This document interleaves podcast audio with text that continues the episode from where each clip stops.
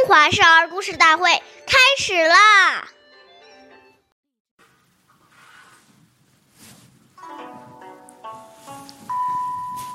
冠必争，纽必节，娃与驴俱己切。帽子一定要戴端正，衣服扣子要扣好，袜子和鞋子要穿整齐，携带要系紧。岁月易流逝，故事永流传。大家好，我是中华少儿故事大会今日讲述人张恩宇，我来自小鸡尖喇叭少儿口才钢琴艺校。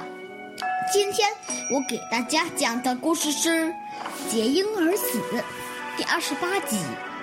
孔子的学生子路是一个非常讲究仪表的人。这一年，魏国发生了内乱。正在国外的子路听说以后，急忙往回赶。有人劝他，现在国中十分危险，回去了很可能遭受灾祸。子路说：“拿了国家的俸禄，就不能逃避祸难。”建成以后，子路协力帮助国君平叛。但还是因寡不敌众，还不敌众，被敌人的武器击中，帽子上的缨带也被割断了。子路知道自己难逃一死，立即停止搏斗，说：“君子虽死，但不能让帽子脱落而失礼。”于是从容的系好帽带子而死。下面有请故事大会导师王老师为我们解析这段小故事，掌声有请。好，听众朋友，大家好，我是王老师，我们来解读一下这个故事。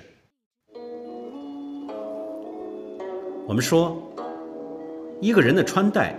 表示了他的身份和地位，展示了他的气质和修养，反映了他的爱好和追求。穿戴整洁、优美高雅，可不是一件小事情。一个人的仪容仪表，不仅关系自身的形象，有时还关系到工作前途，同时，也关系到他也对他人的尊重。很多大学生去应聘时。